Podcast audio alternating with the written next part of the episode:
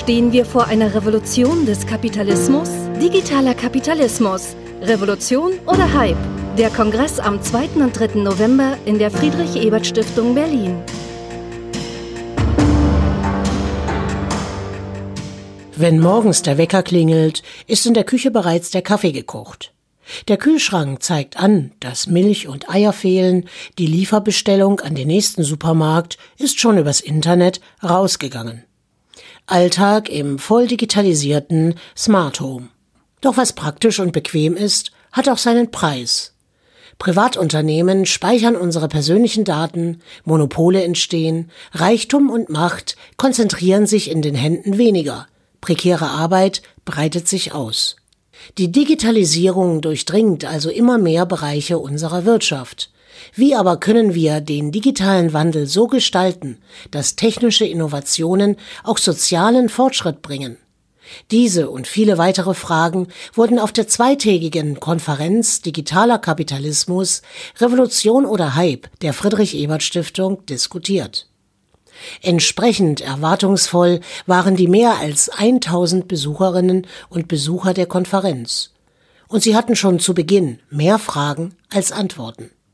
Digitaler Kapitalismus. Erste Assoziation ist ein Kapitalismus, der sich in eine vernetzte Welt begibt, abgehoben erst einmal von nationalstaatlichen Regulierungsmechanismen sehr ambivalent. Erleichterung von Arbeit, mehr Flexibilität durch Roboter, dergleichen mehr. Auf der anderen Seite natürlich aber auch eine starke Freisetzung von Produktivkräften. Also für mich ist digitaler Kapitalismus ein Kapitalismus, der vielleicht noch tiefer als bisher in die bestehenden Gesellschaftsstrukturen eingreift und auch das private Leben ähm, dominiert. Also digitaler Kapitalismus ist für mich eine zunehmende Entfremdung von Mensch und Arbeit und auch Mensch und Geld. Also ich denke, dass wir hier immer mehr Leute haben werden, die ziemlich Geld haben werden, immer mehr, die immer weniger haben. Und dann eben diese Themen wie bedingungsloses äh, Grundeinkommen und so immer interessanter werden.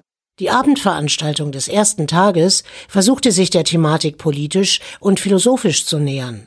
Frank Pesquali, Professor für Rechtswissenschaften an der Universität Maryland, geht in seiner Keynote auf die unterschiedlichen Dynamiken der digitalen Revolution ein und welche Auswirkungen diese auf die Verteilung wirtschaftlicher Macht und die Arbeitsverhältnisse haben. Essentially what's going on is we're too often trying to govern im Grunde versuchen wir viel zu oft dieselben Regeln auf die rechnerische Manipulation der Natur und die der menschlichen Gesellschaft anzuwenden. Und dadurch gewähren wir Firmen gewisse Wettbewerbsvorteile, die dann ein Wettrüsten einleiten, wie zum Beispiel Google. Wir befeuern ein Wettrüsten darin, wer die Ergebnisse am besten manipuliert. Und das ist auch im Finanzsektor und beim Militär ein Problem. Es zeigt sich zudem, dass sich dadurch eine Deflationsdynamik bahnbrechen kann. Damit meine ich, dass mit der zunehmenden Automatisierung von Dienstleistungen die Kaufkraft der freigesetzten Arbeitskräfte abnimmt. Und mit abnehmender Kaufkraft wiederum steigt die Nachfrage nach noch schlechteren automatisierten Dienstleistungen worse automated services.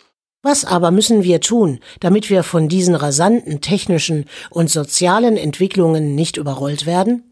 Wie kann die Digitalisierung sozial gestaltet werden? Gesine Schwan, Mitglied der SPD-Grundwertekommission zur Rolle des Staates.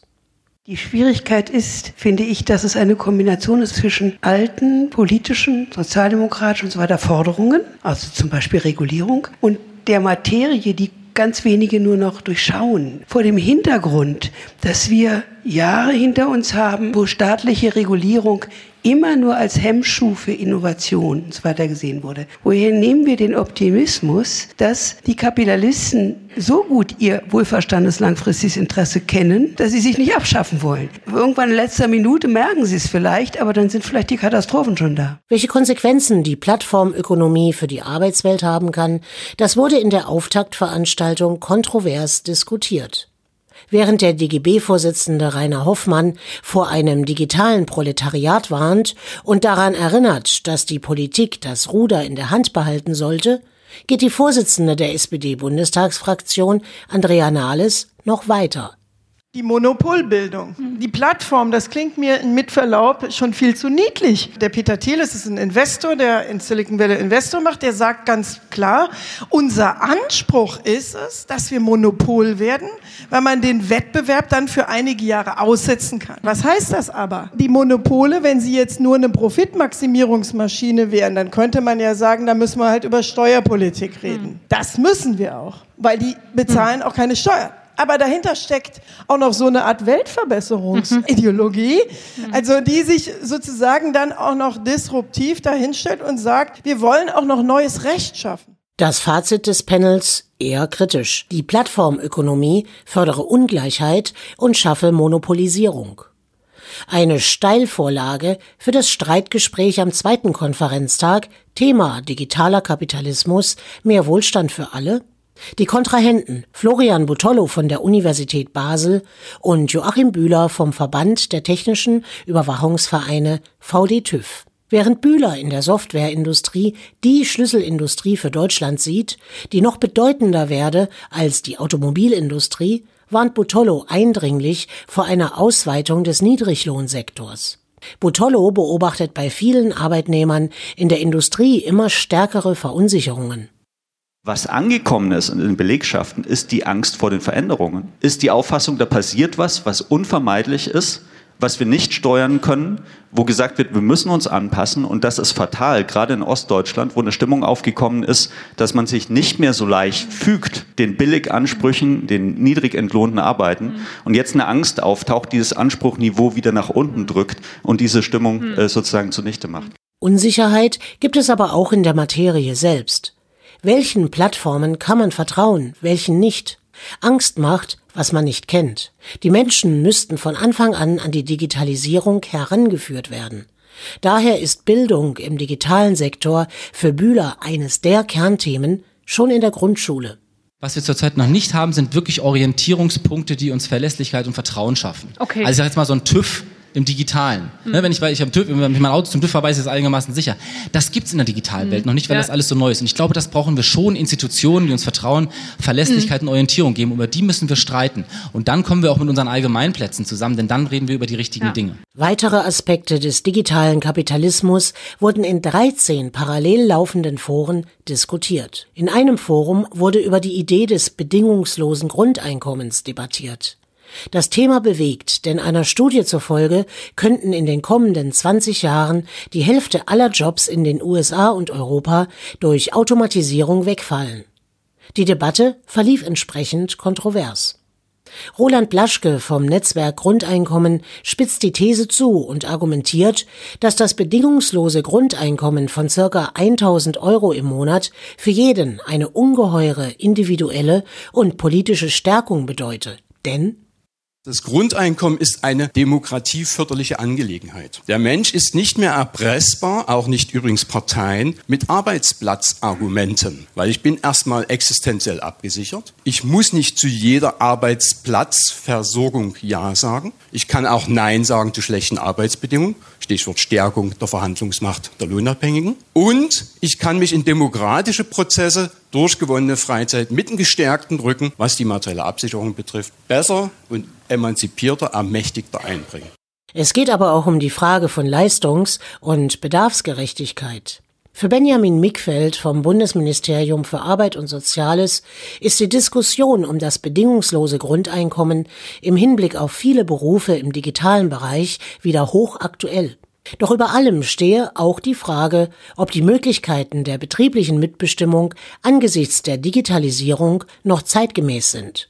In der Tat nimmt ja der Anteil an kognitiver Arbeit zu, an Wissensarbeit, an Kreativarbeit. Da entstehen neue Milieus, die mit diesen industriellen Beziehungen, mit Mitbestimmung und so weiter nicht mehr viel anfangen können. Da entsteht ein neuer Resonanzboden für diese Debatte des bedingungslosen Grundeinkommens. Und da ist für mich die Kernfrage, ist darauf das bedingungslose Grundeinkommen die Antwort oder muss man nicht sich die Entscheidungsmechanismen, die Strukturen, die Institutionen der Arbeitswelt angucken, da auch die Machtfrage stellen, über Mitbestimmung, über Lohnverhandlungen etc., über gute Arbeitsbedingungen reden und sie auch durchsetzen können. Für den ehemaligen Bundesfinanzminister Hans Eichel ist das bedingungslose Grundeinkommen keine Alternative. Er steht der Idee ausgesprochen kritisch gegenüber.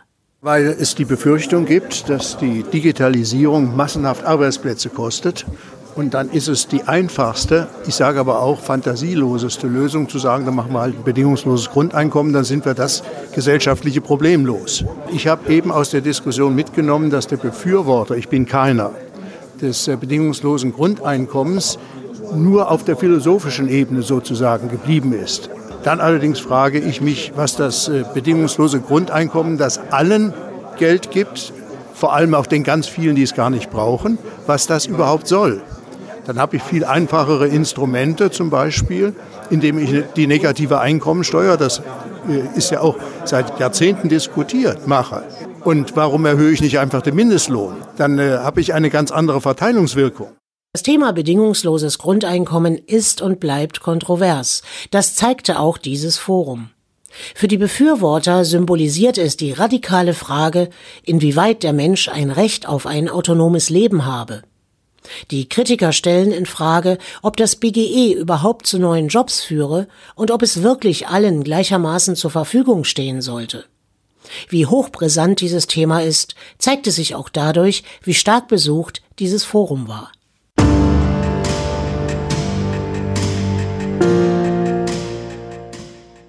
Für die Keynote am Nachmittag konnte der Autor und Forscher Evgeny Morozow gewonnen werden. Bei der Frage, wie die politischen und wirtschaftlichen Machtverhältnisse im digitalen Kapitalismus verteilt werden, gehe es am Ende immer darum, wer die Daten kontrolliere, so Morosow.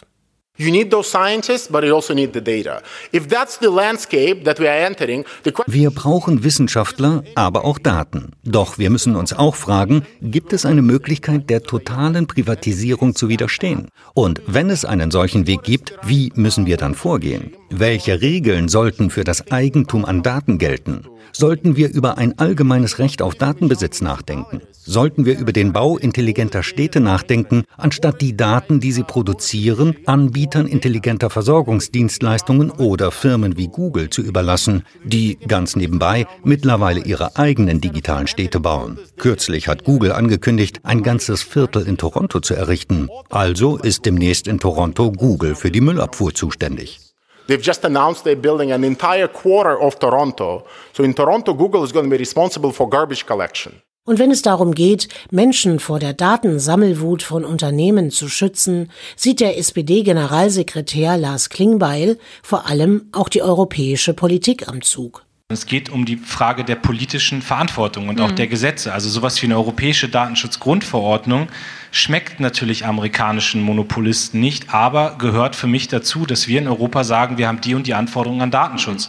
Die Frage, welche Anforderungen legen wir eigentlich an IT-Sicherheit? Ja, wir haben jetzt im Bundestag in der letzten Legislatur ein IT-Sicherheitsgesetz auf den Weg gebracht, wo wir Betreiber kritischer Infrastruktur verpflichten, sagen, ein Mindestmaß an IT-Sicherheit zur Verfügung zu stellen und bereitzuhalten. Das war ein harter Kampf. Wer über digitalen Kapitalismus diskutiert, der kommt an einem nicht vorbei.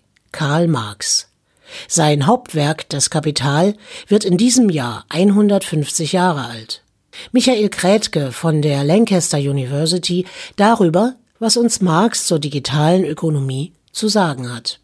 Marx ist jemand, den man als genauen Kenner der Technologie auch kehren kann gegen die Enthusiasten der digitalen Ökonomie. Er würde etwa darauf insistieren, es gibt keine Software ohne Hardware. Es gibt auch keine digitalen Güter oder Informationsgüter ohne juristische, legale, politische Institutionen, also etwa ohne Copyright, ohne Privateigentumsrechte, die durchgesetzt und überhaupt erstmal geltend gemacht werden müssen. Was jeder Finanzwissenschaftler weiß aus der unendlich langen Debatte um die öffentlichen Güter. Es gibt praktisch kein öffentliches Gut, für das nicht früher oder später eine Technik entwickelt worden ist, um sehr wirkungsvoll potenzielle Nutzer vom Zugang auszuschließen. Und dann beginnt sofort etwas quasi Marktähnliches sich zu entwickeln dafür.